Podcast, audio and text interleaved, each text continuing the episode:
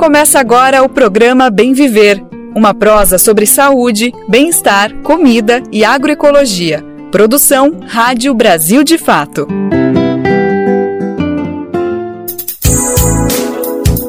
Olá, hoje é quinta-feira, 7 de dezembro de 2023. Está começando mais uma edição do Bem Viver, produzido pela equipe do Brasil de Fato.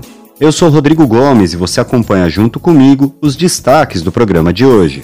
Vamos falar bastante sobre meio ambiente, mas também sobre economia, saúde, educação e outros temas de destaque.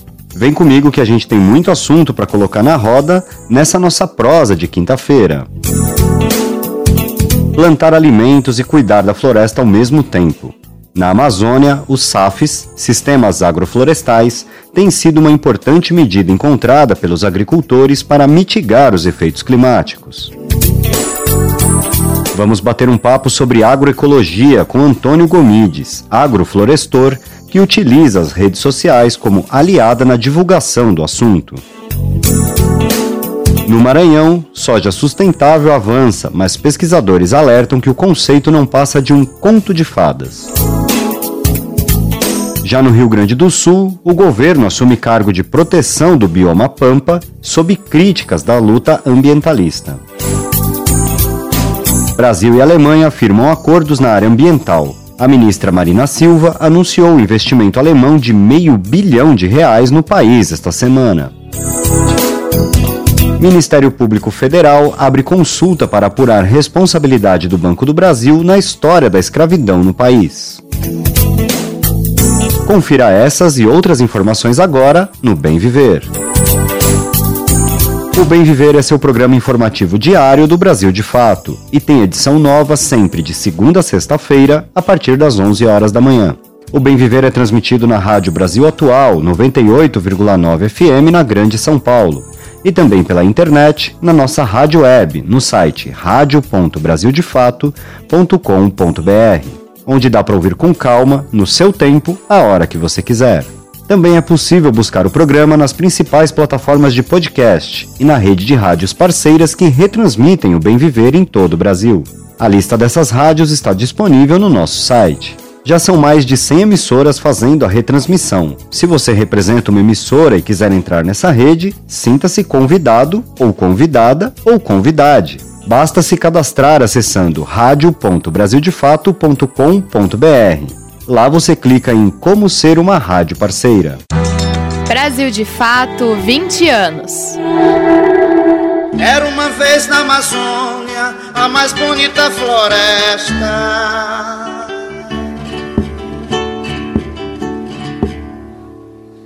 Mata verde, céu azul, a mais imensa floresta.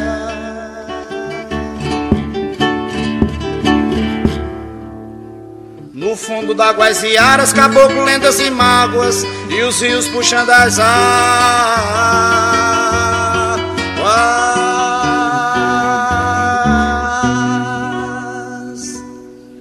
Iniciamos o programa de hoje com um trechinho da música Cantoria 1, A Saga da Amazônia, de Vital Farias, que narra o contexto de fartura e beleza da região amazônica e o processo de expansão da exploração dos recursos naturais ao longo da história, que fez a floresta definhar.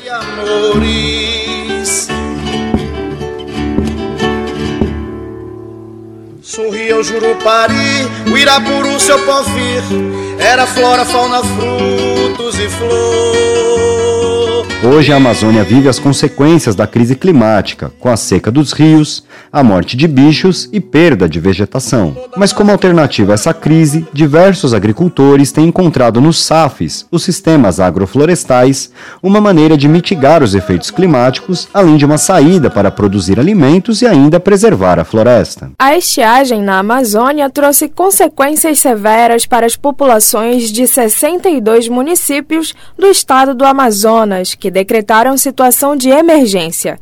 A dificuldade no acesso à água potável e alimentos é grande em diversas regiões, incluindo a comunidade de Santa Luzia do Caranatuba, que está localizada bem no meio da Reserva de Desenvolvimento Sustentável do Atumã e abriga cerca de 40 famílias que vivem exclusivamente do extrativismo e do plantio para subsistência.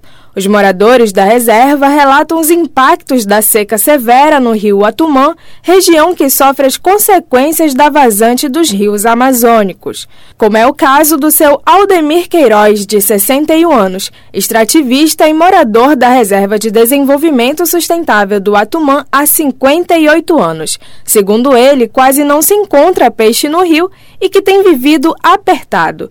Esta, que é a pior seca dos últimos 121 anos, fez com que o Rio Negro, em Manaus, atingisse a marca histórica de 13,59 centímetros no dia 16 de outubro de 2023.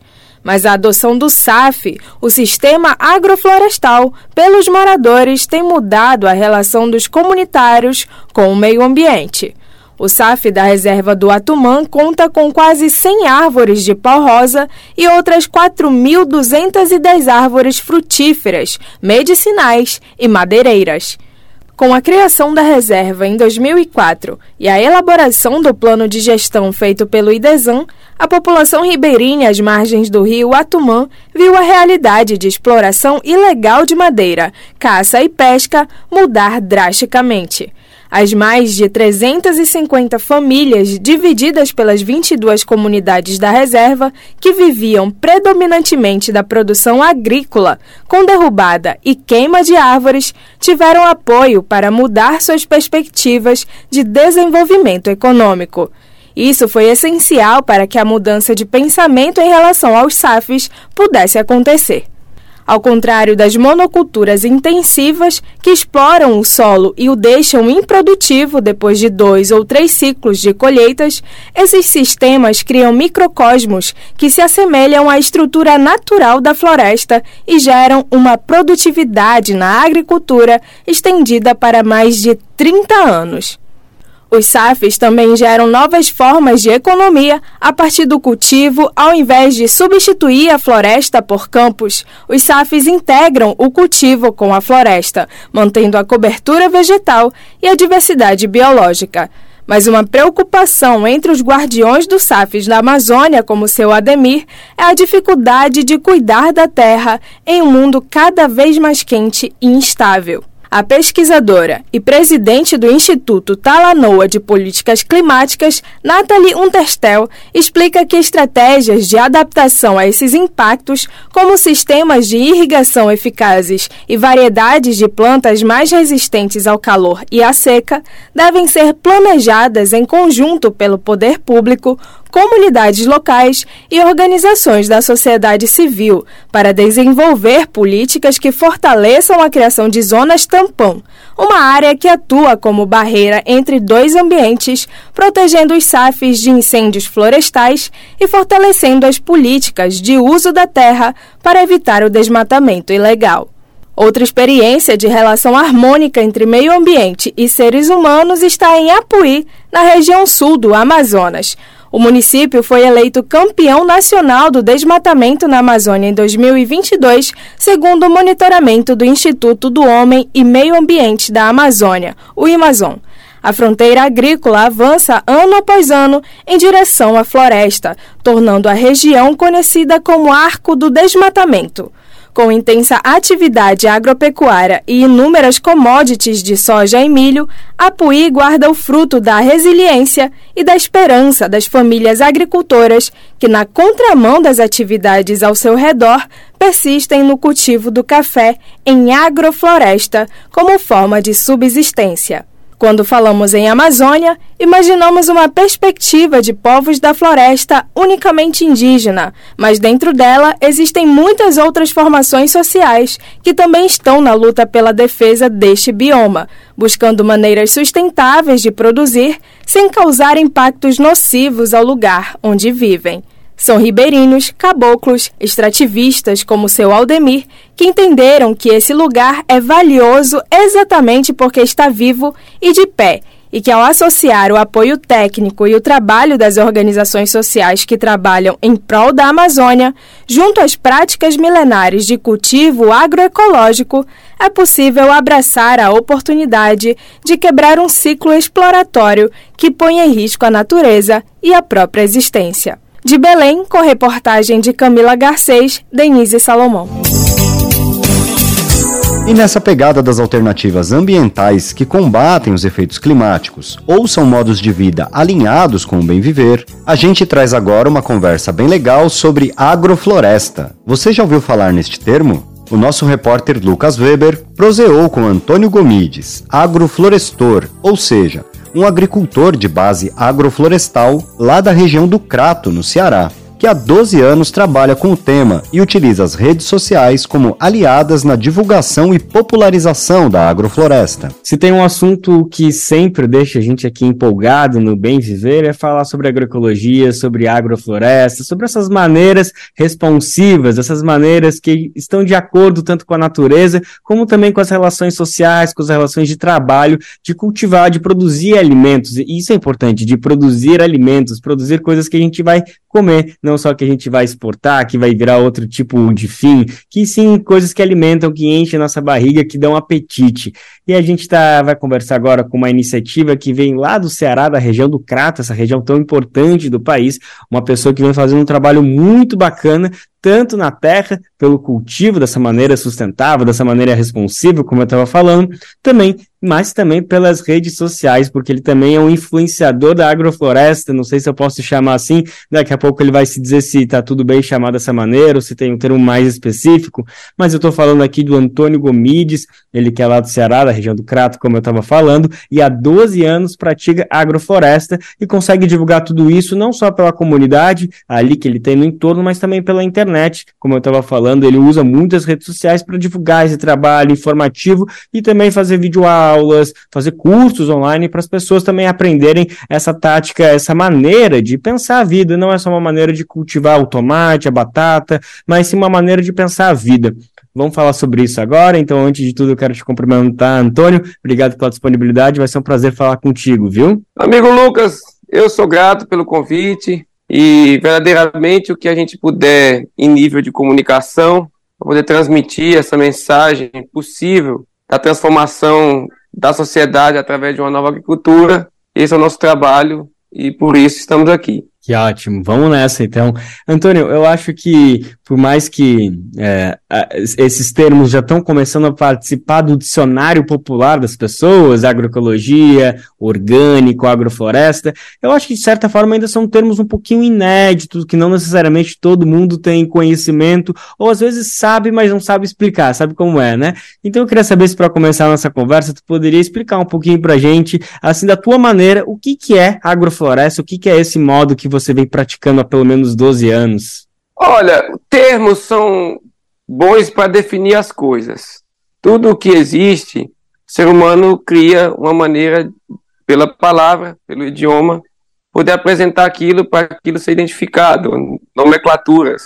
Mas eu digo verdadeiramente, se as pessoas praticassem um plantio que se chama de agrofloresta, ou tivessem um entendimento mais profundo de uma agroecologia na prática, não precisava chamar por nome algum. O que é mais importante é o fazer.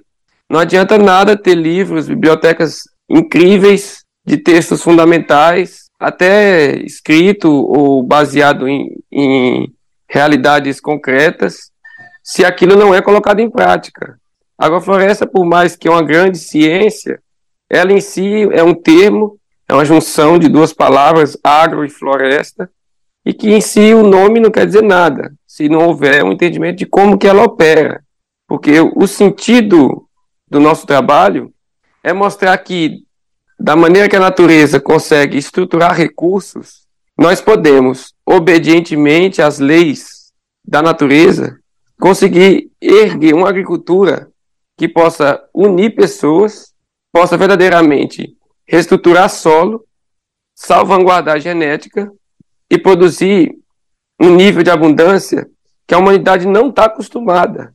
Porque naturalmente, por mais que a produção hoje tenha chegado em tantas pessoas, embora muitos passam fome ou não tenham alimentação regular ou que possa realmente sustentar uma saúde tão ampla, igual é a saúde humana, mesmo assim podemos ver que estamos em um sistema de escassez. Que a quantidade de fruta, a quantidade de verdura, a quantidade de castanhas, a quantidade de sabores que a, que a mãe natureza tem, que esse planeta nos oferta, nós trabalhamos com 0% quase de tudo que a gente hoje cultiva. Então, a ciência agroflorestal é uma ciência que pode ensinar a humanidade novos caminhos para se trabalhar uma agricultura que tem tudo para ser implementada nessa geração, em busca de formar as próximas, para que mais recursos seja trabalhado, para que a gente possa ir deixando um cenário onde outras pessoas que, quando tiverem a oportunidade de estar, possam também consumir e, naturalmente, deixando mais recursos para o futuro, ao invés do que está sendo feito hoje, que é uma geração que passa consumindo mais recursos do que gera. E isso, naturalmente, não é sustentável. E se tem uma palavra que na agroecologia o povo gosta de usar, os agroecólogos, é essa busca pela sustentabilidade. Embora, na nossa avaliação, a sustentabilidade é apenas um ponto acima da escassez. Se faltar um elemento, já passa a ser escassez de novo.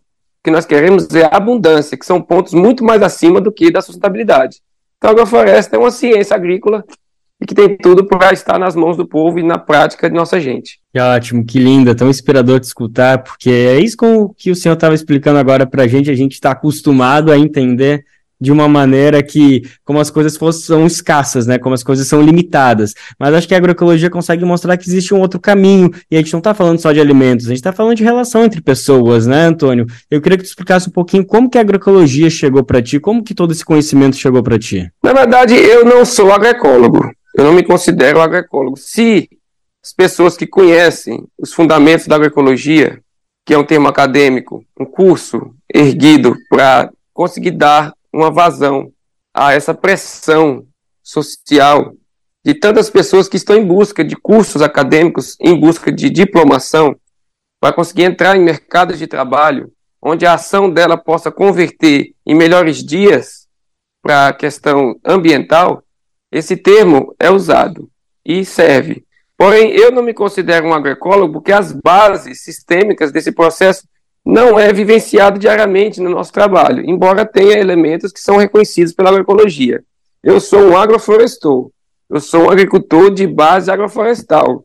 Meu trabalho está alicerçado em um sentido quase que exclusivo à produção de alimento com as técnicas da floresta usando as leis da floresta de sucessão, estratificação, densidade, diversidade, que inclusive não é ensinado nos cursos de agroecologia, porque o que eu fico pensando, e sou crítico de maneira a construir melhores dias para as ações, eu quero saber aonde que as ações agroecológicas estão realmente funcionando, se não dentro da própria academia.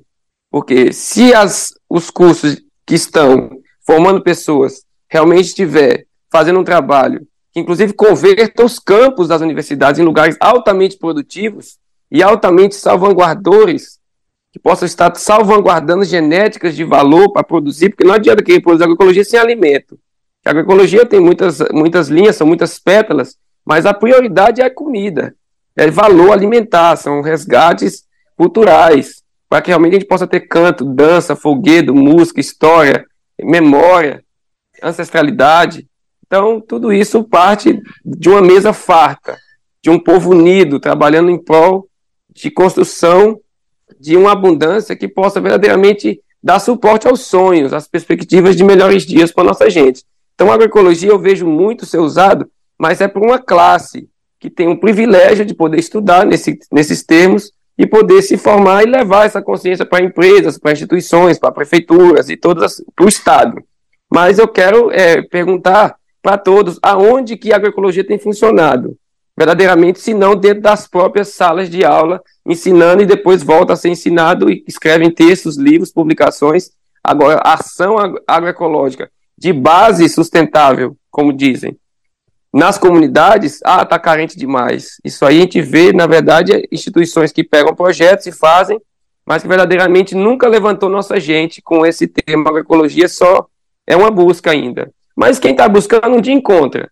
Mas eu verdadeiramente rodo esse país desde que nasci e confesso que ainda não vi nada da agroecologia verdadeiramente levantando nossa gente. Mas pode ser uma busca, quem sabe um dia a gente veja, né? Tá ótimo. Antônio, eu queria te ouvir um pouquinho é, sobre a relação da arte com a com a agrofloresta, com a produção de alimentos, talvez pareçam coisas que são um pouco distantes, mas eu sei que você é de uma família que, como estava explicando, que rodou o Brasil, rodou o Brasil muito por meio da arte, inclusive, né, uma família mambembe, você mesmo se descreve assim, E eu queria saber o quanto desse conhecimento você aplica na própria agrofloresta, quanto essas coisas se relacionam de alguma maneira, ou são coisas que, enfim, se alimentam de maneiras particulares tuas, ou quanto você acha que, de fato, tem se relação, tem que se olhar de uma maneira integral? Olha, isso é uma constatação que já é feito por esse trabalho que minha família vem realizando há muitos anos.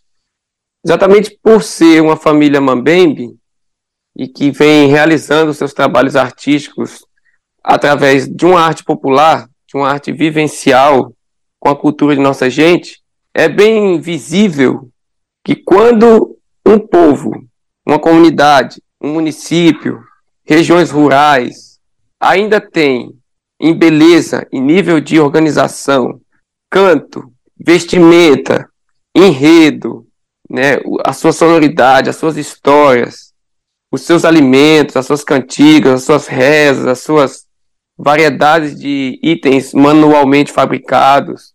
Com certeza é um povo que se relaciona de maneira que se pertencem, tem um sentido de pertencimento muito mais profundo, uma reminiscência muito mais antiga, muito mais atávica o que traz para esse povo uma, um fortalecimento maior em relação a quem já perdeu isso, a quem já foi aculturado, quem já foi colonizado.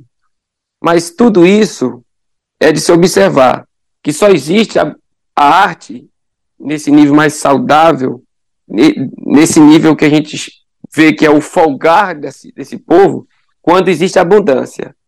Quando ainda existe um sistema de produção alimentar que dê sustentação a essa virtude popular de se tocar uma rabeca, de tocar uma viola, de cantar, de fazer uma folha de rei, de brincar um reisado, de fazer um bom meu boi, de brincar um mamulengo, de apresentar uma chegança, uma catira, sabe, um jongo, o que seja.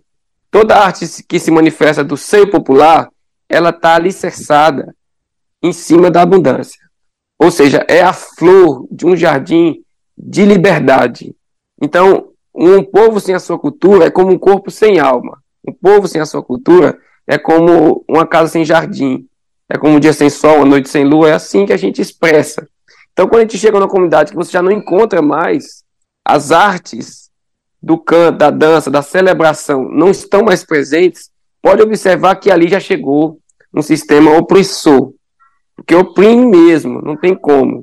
Porque degrada o meio ambiente, mata os passarinhos, mata os bichos, destrói as árvores, seca os rios, deixa tudo desolador.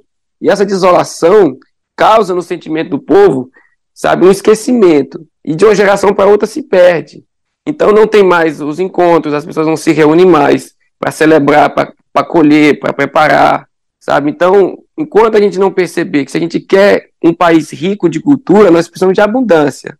Porque um povo feliz, um povo que canta. E quando a gente encontra as expressões artísticas da maneira corrupta que hoje nós estamos vendo, em nível musical, em nível de palavras, em nível de sonoridade, em nível de profundidade artística, pode observar que isso é fruto de uma pobreza, uma pobreza em vários níveis, sobretudo na consciência do que é a natureza, um desligamento.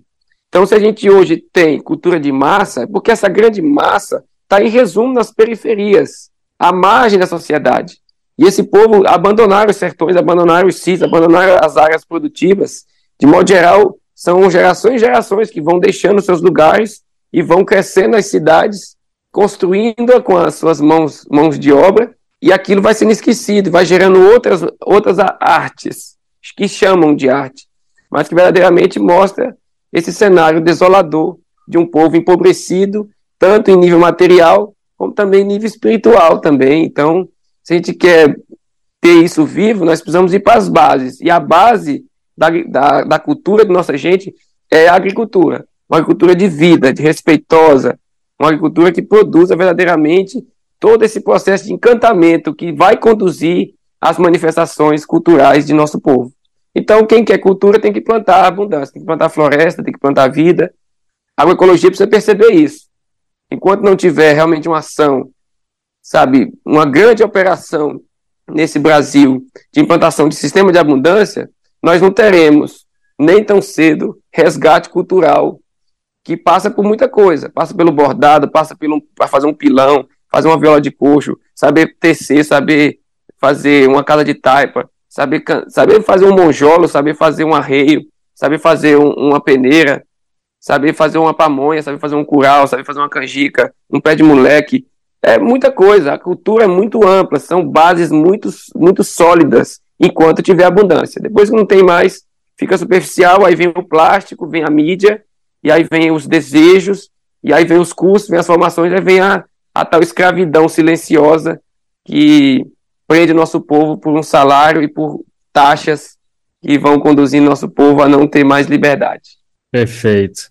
Antônio, só para fechar o nosso papo, eu queria que você falasse um pouquinho agora de como que você leva a agrofloresta para as redes sociais, né? Você tem essa página no Instagram, também outras redes sociais, Antônio Floresta, por ali você divulga muito conhecimento e também é um canal para você convidar as pessoas para participar dos seus cursos, né? Eu queria que tu explicasse um pouquinho como que houve essa, essa combinação de onde que surgiu, de que você percebeu que também dá para ensinar a mexer na terra usando ali, enfim, o celular, claro que o objetivo não é que as pessoas fiquem fixas no celular, eu tenho certeza. Mas muito bacana essa tua iniciativa de conseguir transpor esse conhecimento para todo o Brasil por meio dessa tecnologia. Durante muito tempo, para você poder divulgar algo, não tinha outro meio senão recorrer à, à mídia convencional, que não deixou de ser convencional também a que nós usamos hoje. Então você tinha que ir para uma editora, fazer uma reportagem, ir para uma rádio, ir no canal de televisão, assim se divulgava. É assim que as pessoas, de modo geral, mais amplamente, podiam ter noção de que seu trabalho existia, de que você estava ali, do que você estava propondo. Né? Então, hoje em dia, com a internet e com o advento dessas plataformas, surge não só para mim, com certeza, mas para todo mundo que tem algo para dizer, poder entrar e levar o seu trabalho e mostrar o que pode ser feito e de maneira bem feita, que é possível também, você conseguir erguer um patrimônio de audiovisual e consciência através das mídias possíveis, né? Que nós não criamos, nós apenas estamos incluídos nela. Mas também, depois de um tempo, se você quiser realmente crescer lá dentro e poder realmente expandir os horizontes da divulgação, não tem como, tem que pagar também, né? Não tem jeito. Então é uma maneira que a gente encontrou de fazer um trabalho mais amplo, divulgar, porque se não chega no ouvido das pessoas, elas não tomam consciência. E dependendo da maneira que chega, é pior ainda. Então, se a gente estrutura uma maneira é, segura, com clareza, e com uma, uma, uma estrutura de audiovisual muito bem feita, para que a pessoa se encante com o que está assistindo e queira assistir mais, isso vai fisgando, isso vai trazendo em uma rede de entendimento para as pessoas poderem se achegar mais perto dessa tecnologia chamada agrofloresta, que é a ciência de plantar árvore, que como diz, plantar árvore não é plantar floresta, mas plantar floresta que é plantar árvore. Fazer voltar a árvore para a propriedade agrícola, fazer verdadeiramente plantar alimento, não só em nível orgânico, mas plantar alimento plantando árvore, plantando floresta. E isso é que nós temos que trabalhar. Não é só não usar veneno, não é só não tocar fogo, não é só poluir, é não fazer nada disso, mas plantar floresta, plantar diversidade, plantar estrutura, para que a gente possa ter recursos e valores, não só humanos, mas sobretudo ambientais, para verdadeiramente a gente poder ter um futuro mais brilhante, mais claro e mais paz para esse povo. Então é isso, a internet é uma maneira da gente chegar mais próximo e ir mais longe junto com as pessoas. Tá ótimo, Antônio. Obrigado mais uma vez pela tua disponibilidade. Parabéns por esse trabalho. É isso, só um primeiro contato aqui. Vamos seguir conversando, tanto pelas redes aí, compartilhando esses conhecimentos, mas também por aqui é sempre bom botar adiante a nossa prosa aqui, falar sobre esse projeto tão bacana que é a Agrofloresta. Então é por aí que a gente vai. Obrigado mais uma vez, viu, amigo? Tá bom, eu que agradeço e que as pessoas que estão assistindo, que venham conhecer através desse momento onde nós aqui estamos conversando, possa querer fazer por si esse trabalho de plantar seu alimento e poder também deixar um mundo mais justo, um mundo mais cheio de vida e com mais esperança para esse povo que está e que vem chegar, para a gente poder consolidar um planeta mais harmonioso e tão maravilhoso para que a gente possa ver que o paraíso pode ser feito daqui em diante. Pois muito grato aí, viu? Maravilha, nós acabamos de conversar com o agroflorestador Antônio Comides, ele é da região do Crato, no Ceará, e há 12 anos pratica agrofloresta, mostrando que é possível justamente esse mundo de abundância, como ele estava explicando pra gente. Quem quiser conhecer mais o trabalho dele, ele está nas redes sociais como Antônio Underline floresta, e ali você pode ver todo esse conhecimento que ele vem disseminando por aqui, mostrando que sim, é possível plantar de maneira diferente dessa que a gente vê tanto na TV, aí dessa convencional, do monocultivo, mostrando que é possível sim plantar esperança e abundância. Mas é agroflorestor, viu? Que agroflorestador nós temos que tirar as dores. Agroflorestador a gente tira as dores, aí agroflorestor, que é de agricultor e, que é, e é o que nós temos que ser, é buscar ser mais agricultores na nossa vida. Agroflorestor, agroflorestor, tá anotado.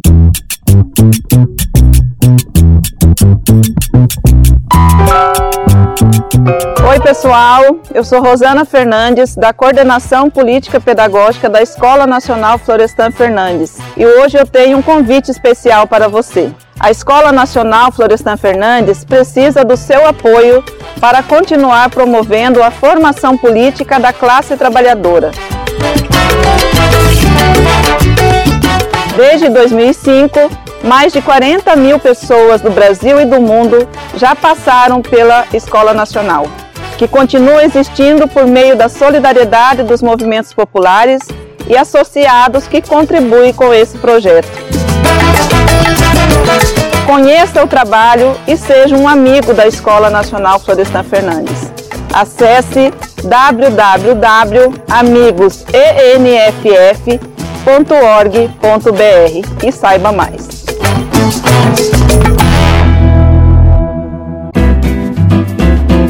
Programa Bem Viver, sua edição diária sobre saúde, bem-estar, comida e agroecologia. Agora a gente fala sobre o avanço da soja no estado do Maranhão e como essa monocultura tem ganhado cada vez mais espaço nos territórios tradicionais sob um novo rótulo de soja sustentável.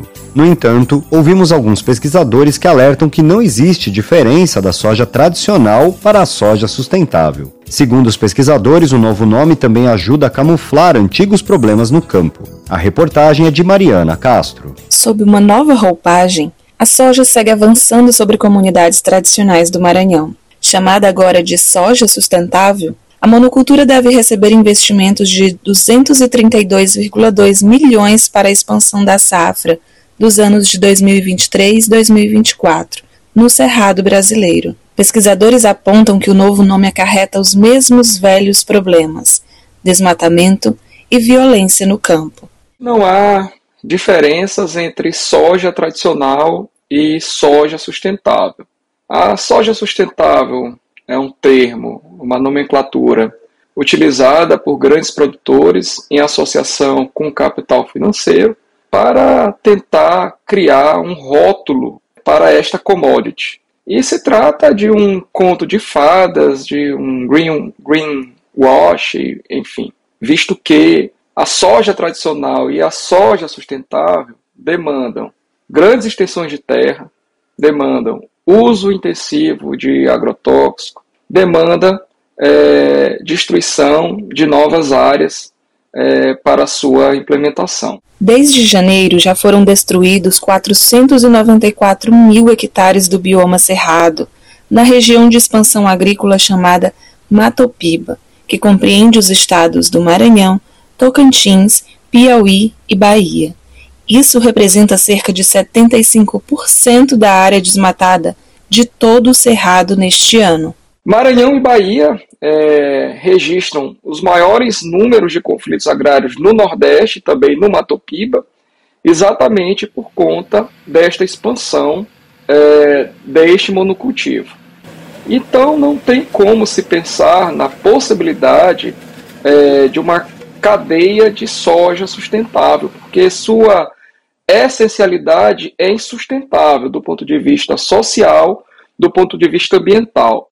Divulgado recentemente, o relatório Empresas Transnacionais do Agronegócio Causam Violência, Grilagem de Terras e Destruição no Cerrado aponta a permanência da emissão de títulos falsos de propriedades e do desmatamento para o cultivo de soja na região. E essa monocultura não respeita a diversidade produtiva, não respeita a natureza, não respeita os seres humanos que constroem no dia a dia a sua sobrevivência nesses territórios e a sua relação respeitosa com a natureza. E essa soja que avança em nossos territórios com o trator e o correntão, que chega com documentos grilados e diz que essa terra lhes pertence, pertence ao Senhor que veio lá do sul do Brasil ou de outras regiões, dizendo que essa terra tem um documento. Mas essa terra pertence a essas comunidades há mais de 50, 60, 70 anos. No Maranhão, a região de Chapadinha foi a que teve o maior aumento da área plantada de soja nos últimos 20 anos. Em consequência, é também uma das mais impactadas com registros de violência, assassinatos e ameaças a pequenos trabalhadores rurais e comunidades tradicionais, e também um dos principais alvos de pulverização de agrotóxicos. No vídeo, o registro de uma lavradora na tentativa de proteger com o próprio corpo a sua plantação de arroz. E o avanço da soja só está causando prejuízo para o meio ambiente, prejuízo para as comunidades e prejuízo para a fauna, para a flora, porque aqui a biodiversidade está sendo extinta pelo avanço da soja. E a saúde do povo está é, causando impacto na saúde do povo por causa do agrotóxico que é colocado aeronave. O pesquisador e advogado popular Diogo Cabral reforça ainda que frear a violência no campo passa essencialmente pela urgência em garantir a regularização de terras na região. O que nós temos é, denunciado sistematicamente é que esta cadeia, né, que envolve o plantio, mas envolve também a, a construção de corredores logísticos, estrada, ferrovia e porto, tem causado um forte impacto sobre comunidades tradicionais no estado do Maranhão. Portanto, é fundamental, face ao avanço significativo é, da soja, se garantir a permanência é, destas comunidades em seus territórios, por meio da política pública de reforma agrária, de titulação quilombola, de demarcação é, de territórios indígenas e de regularização fundiária em prol das comunidades tradicionais. Durante a COP28, a 28ª Conferência do Clima das Organizações das Nações Unidas, que está acontecendo em Dubai, nos Emirados Árabes, o governo do Rio Grande do Sul declarou ser um protetor do bioma Pampa, assumindo a coordenação regional do bioma no consórcio Brasil Verde, Governadores pelo Clima. O bioma Pampa é exclusivo do estado, ocupando grande parte de seu território. Mas entidades ambientalistas destacam que o Pampa foi o bioma que mais perdeu território no Brasil nos últimos 20 anos e apontam contradições entre o discurso e a prática do governo gaúcho. Os eventos climáticos extremos no Rio Grande do Sul, seus impactos e formas de prevenção estão em pauta na 28ª Conferência do Clima da Organização das Nações Unidas, a COP28, em Dubai, nos Emirados Árabes. Em sua passagem pela conferência, o vice-governador Gabriel Souza, do PSDB, defendeu que o governo estadual é um protetor do bioma Pampa. Disse isso durante cerimônia na última sexta-feira, 1 de dezembro, em que o Estado assumiu a coordenação regional do bioma Pampa no âmbito do consórcio Brasil Verde Governadores pelo Clima. A afirmação, contudo, foi desaprovada pelo movimento ambientalista que aponta contradições entre discurso e prática. Durante a cerimônia, Souza lembrou que no Brasil o bioma Pampa é exclusivo do Rio Grande do Sul e ocupa 68% do território. Disse que assumir a coordenação vai ajudar a atrair mais investimentos para que se possa aplicar recursos na área e tornar o Estado cada vez mais sustentável. O consórcio Brasil Verde reúne 21 estados e abrange os seis biomas brasileiros.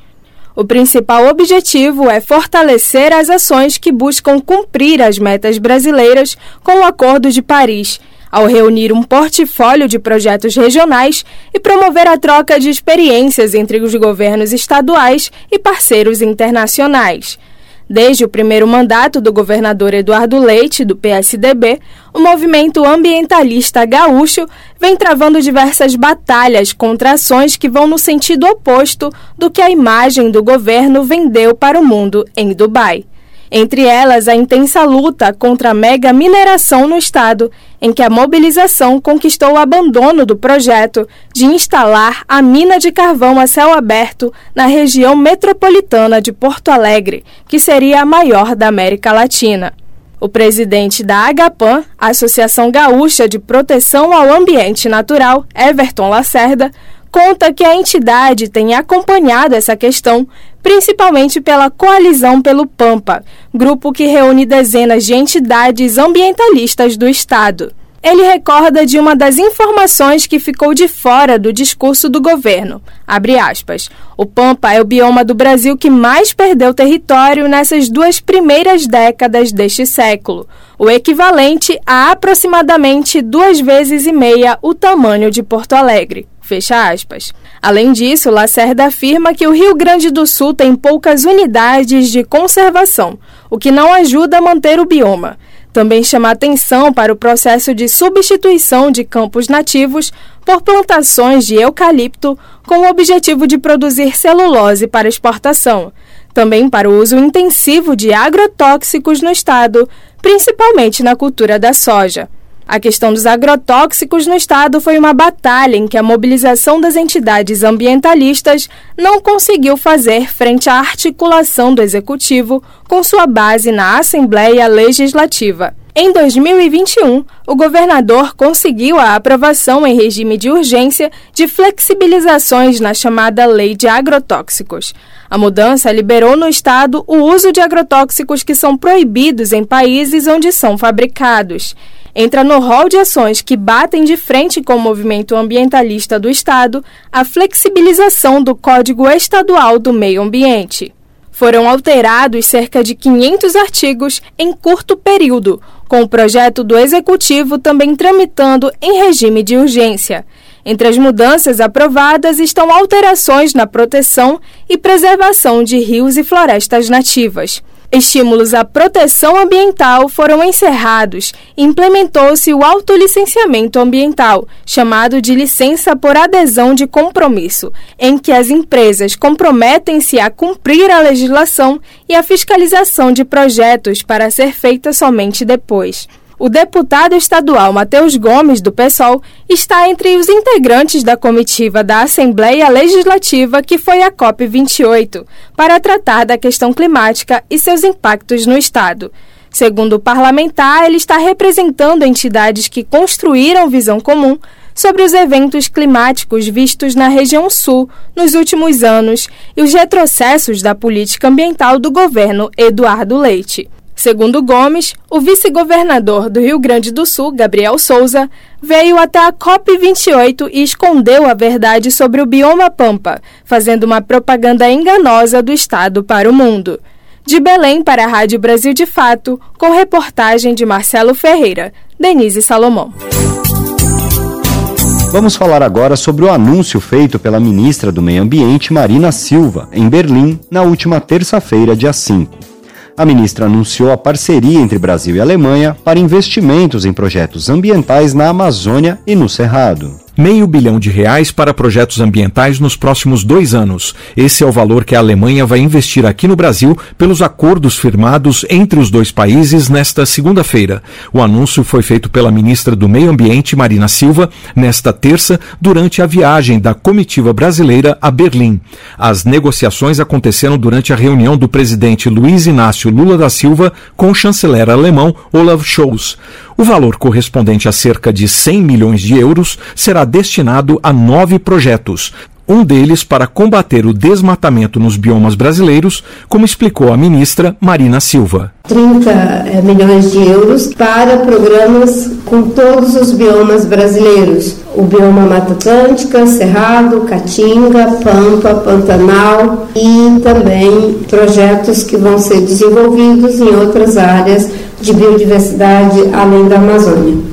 Dois projetos terão 47 milhões de euros para recuperar o Cerrado e a Amazônia e para apoiar as comunidades da floresta. O programa ARPA Comunidades para o atendimento de populações tradicionais, além de programas voltados para o atendimento das populações contaminadas com mercúrio, sobretudo criando protocolos de como lidar com essas contaminações. Os 100 milhões de euros da Alemanha serão investidos nos biomas brasileiros pelo Ministério do Meio Ambiente.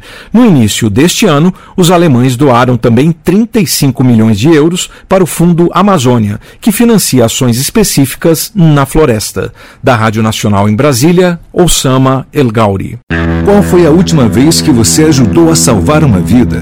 Nájila Lima, do Hemocentro do Ceará, tem um recado para você. Doações de sangue elas devem acontecer todos os dias, não somente em datas comemorativas como Semana Santa, Natal. Né? O paciente ele não escolhe o dia de adoecer, a gente não tem sangue em farmácia nem em laboratório. A gente realmente precisa contar com a disponibilidade, a solidariedade das pessoas. Tome uma atitude e salve vidas. Doe sangue. Uma parceria Rádio Senado. Você está ouvindo o programa Bem Viver uma prosa sobre saúde, bem-estar, comida e agroecologia.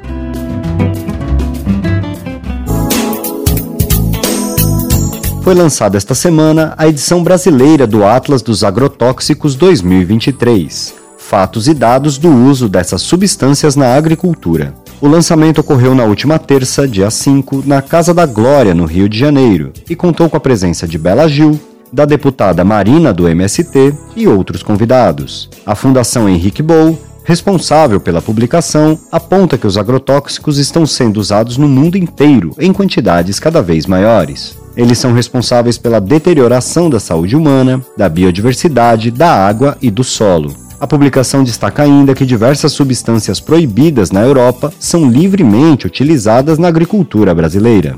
O Atlas traz ainda um conjunto de artigos de pesquisadores e especialistas no assunto, como Larissa Bombardi, referência no estudo sobre agrotóxicos, e Alan Tigel, da campanha permanente contra os agrotóxicos e pela vida. Importante lembrar que o projeto de lei 1459 de 2022, conhecido como PL do Veneno, foi aprovado em regime de urgência no Senado Federal no fim de novembro. Com essa aprovação, o Brasil terá mais dificuldades em regular e fiscalizar o uso de agrotóxicos. Você pode ter acesso ao Atlas dos Agrotóxicos 2023 na matéria online no site brasildefato.com.br.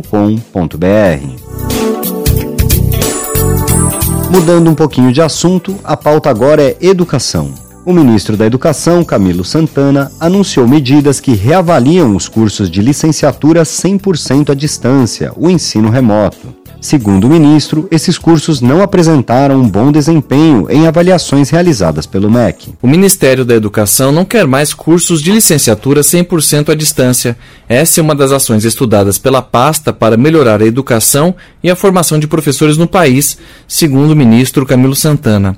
Ele falou sobre isso nesta terça-feira, na cerimônia de divulgação dos dados do Brasil no PISA 2022, o Programa Internacional de Avaliação de Estudantes. Santana lembrou que a autorização de novos cursos de licenciatura está parada por 90 dias, enquanto o Ministério reavalia os cursos. Primeiro, a ideia do Ministério é não permitir mais cursos 100% EAD. Então, nós vamos definir: vai ser 50%, vai ser 30%, então vai ser definido. E, repito, o Enad vai avaliar também a questão dos estágios e é, melhor, e também avaliar anualmente os cursos de licenciatura no Brasil. O ministro disse que no último ENAD todos os cursos de licenciatura do país ficaram com notas abaixo de 5 numa escala de 0 a 10. Ainda segundo ele, o problema da licenciatura de formação inicial acontece em todas as universidades, privadas e públicas. Da Rádio Nacional em Brasília, Gabriel Brum. Agora vamos falar sobre economia e alguns dados lançados ontem pelo IBGE, o Instituto Brasileiro de Geografia e Estatística. A pesquisa Síntese de Indicadores Sociais, uma análise das condições de vida da população brasileira 2023, aponta uma diminuição de brasileiros vivendo na extrema pobreza. Um recorte desse dado é que em 2022 a quantidade de pessoas negras pobres era duas vezes maior que a de pessoas brancas. Vamos ouvir a reportagem de Solimar Luz, da Rádio Nacional. Mais de 10 milhões de brasileiros saíram da linha da pobreza no país em 2022. Das cinco regiões, o Centro-Oeste foi a que registrou a maior redução das taxas de pobreza, impactada pela melhora do mercado de trabalho. O número de brasileiros vivendo na extrema pobreza também diminuiu. As maiores quedas foram registradas no Norte e no Nordeste. Os dados fazem parte da pesquisa Síntese de Indicadores Sociais uma análise das condições de vida da população brasileira 2023, divulgada nesta quarta-feira pelo IBGE, o Instituto Brasileiro de Geografia e Estatística. A pesquisa mostra ainda que o número de pessoas negras vivendo na pobreza era duas vezes superior à de brancos no ano passado. E a desigualdade se mantém, qualquer que seja o nível de instrução. Em 2022, o rendimento hora da população ocupada branca era aproximadamente 61% maior que o da população preta ou parda. A maior diferença estava no nível superior completo, R$ 35,30 para brancos e R$ 25,70 para pretos ou pardos. O estudo também mostra que em 2022, mais de 10 milhões de jovens entre 15 e 29 anos não estudavam nem trabalhavam. Segundo Denise Freire, analista do IBGE, os dados apontam ainda para um número maior de jovens negros fora da escola e do mercado de trabalho e de mulheres entre 18 e 24 anos. A taxa das mulheres é o dobro dos homens, né? e essa falta de experiência, né, no mercado de trabalho, a dificuldade e as responsabilidades que elas normalmente possuem com os trabalhos domésticos, né, com cuidado de parentes, acaba depois dificultando né, quando elas atingem né, um pouco mais. Até a faixa de 25 a 29 anos também se inserir no mercado de trabalho ou mesmo continuar estudando. Entre os que não estudavam nem estavam ocupados, 43% eram mulheres pretas ou pardas e 24% eram homens pretos ou pardos, enquanto 20% eram mulheres brancas e 11% eram homens brancos. Da Rádio Nacional no Rio de Janeiro, Solimar Luz. E já que destacamos na matéria anterior dados importantes trazendo um recorte racial, essa notícia que vamos ouvir agora fala sobre o caso envolvendo o Banco do Brasil e a história da escravidão no país o banco admitiu por meio de nota e pediu desculpas ao povo brasileiro pela contribuição no processo de escravização de pessoas negras no século XIX. O Ministério Público Federal abriu uma consulta pública para que os cidadãos opinem sobre a responsabilidade do Banco do Brasil. A reportagem é de Carolina Pessoa, da Rádio Nacional. O Ministério Público Federal anunciou a abertura de consulta pública para permitir que cidadãos, entidades e movimentos sociais expressem suas opiniões sobre inquérito para apurar a responsabilidade do Banco do Brasil na história da escravidão no país. O objetivo é coletar propostas de reparação que poderiam ser adotadas pela instituição financeira. As sugestões podem ser enviadas nos próximos 60 dias pelo e-mail prrj-prdc.mpf.np.br ou diretamente pelo protocolo do MPF. A iniciativa faz parte de um inquérito iniciado pelo MPF a partir de pesquisas de um grupo de professores universitários sobre o papel do Banco Estatal no tráfico de pessoas escravizadas durante o século XIX. O procurador Júlio Araújo destaca algumas das demandas da população já coletadas em audiência pública. Há propostas variadas, né? As pessoas trazem muitas questões, a questão quilombola é muito importante, a questão da desigualdade racial é, na empresa e na sociedade, né, questão das políticas de crédito. Então, há vários pontos que são abordados, são colocados, mas que precisam ser aprofundados. Né? O que a gente pretende é que a reparação ela tem que ser constitutiva das instituições. Em novembro, o Banco do Brasil emitiu um comunicado público pedindo desculpas ao povo negro por seu papel no passado. No comunicado, também foi anunciada uma série de ações afirmativas de reparação.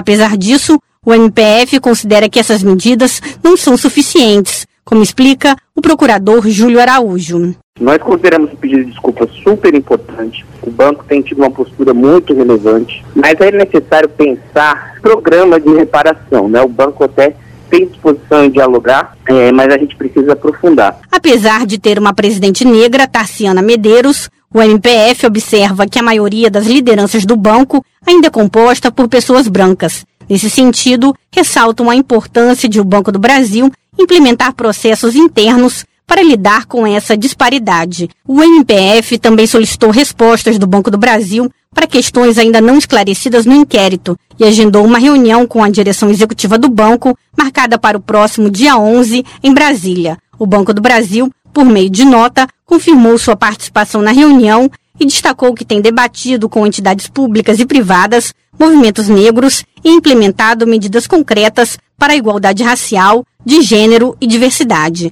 Da Rádio Nacional no Rio de Janeiro, Carolina Pessoa. Importante que a população participe deste debate. E chegando ao fim do programa desta quinta-feira, uma notícia sobre direitos humanos. Na última terça-feira, dia 5, a Alerj, Assembleia Legislativa do Rio de Janeiro, homenageou os 20 anos do movimento Humanos por Direitos.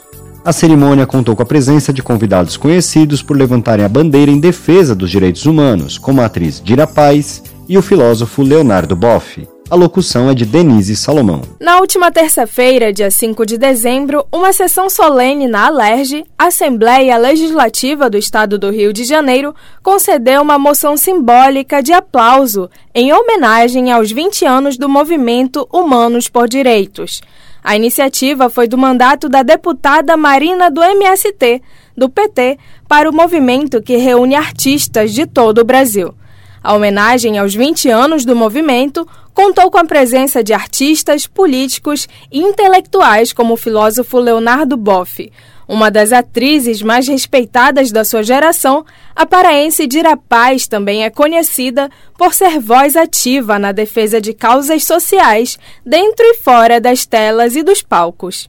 O Movimento Humanos por Direitos é uma organização não governamental que atua na defesa dos direitos humanos e da justiça ambiental, com atuação em pautas chaves para a sociedade brasileira, como a erradicação do trabalho escravo e da exploração sexual infantil, a defesa da demarcação das terras dos povos originários e de ações socioambientais. Para a Marina do MST, o movimento é um dos mais importantes do país abre aspas, por dar visibilidade a tantas pautas fundamentais para a sociedade e homenageá-los nada mais é do que uma forma de agradecer por tanto que fazem e por estarem sempre ao lado das melhores e mais importantes lutas. Fecha aspas. Dira Paz integra o Movimento Humanos por Direitos há 20 anos e explicou que o movimento surgiu da necessidade de unir a capacidade de organização de pessoas vindas de diferentes regiões do país para combater as mazelas sociais. Segundo ela, abre aspas, essa capacidade que para nós pessoas públicas não é muito esforço, que é doar um pouco da nossa visibilidade para causas humanitárias, faz diferença por onde passamos. Fecha aspas.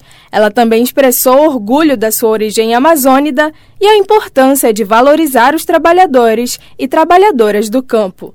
A mesa de debate reuniu, além da atriz, a deputada Marina, do MST, o assessor especial de defesa da democracia, memória e verdade do Ministério dos Direitos Humanos e da Cidadania, Nilmário Miranda, a Rede Social de Justiça e o padre Ricardo Rezende, professor do Núcleo de Estudos de Políticas Públicas em Direitos Humanos da Universidade Federal do Rio de Janeiro e coordenador do Grupo de Pesquisa Trabalho Escravo Contemporâneo. De Belém para a Rádio Brasil de Fato, com informações da redação. Denise Salomão. E assim a gente encerra a edição de hoje. Amanhã, sexta-feira, 8 de dezembro, dia de Nossa Senhora da Conceição, a gente está de volta a partir das 11 horas da manhã, hein? Você pode nos ouvir na Rádio Brasil Atual 98,9 FM na Grande São Paulo ou no nosso site radio.brasildefato.com.br. O programa também vai ao ar em diversas rádios pelo país. A lista completa de emissoras que retransmitem o Bem Viver você encontra no nosso site, na matéria de divulgação diária do programa. E aproveitamos para agradecer estes veículos pela parceria com a gente. O Bem Viver também fica disponível como podcast no Spotify, no Deezer, no iTunes e no Google Podcasts. A apresentação do programa de hoje foi comigo, Rodrigo Gomes. Roteiro, edição e produção são de Denise Salomão e Anderson Almeida. Trabalhos técnicos de André Paroche, Adilson Oliveira, Lua Gattinoni e Emerson Ramos. A diretora de programas de áudio é Camila Salmásio, a coordenação de rádio e TV é de Monize Ravena e a direção executiva de Nina Fidelis. Contamos com o apoio da equipe de jornalismo do Brasil de Fato. Até amanhã! Você ouviu o programa Bem Viver, uma prosa sobre saúde, bem-estar, comida e agroecologia. Produção Rádio Brasil de Fato.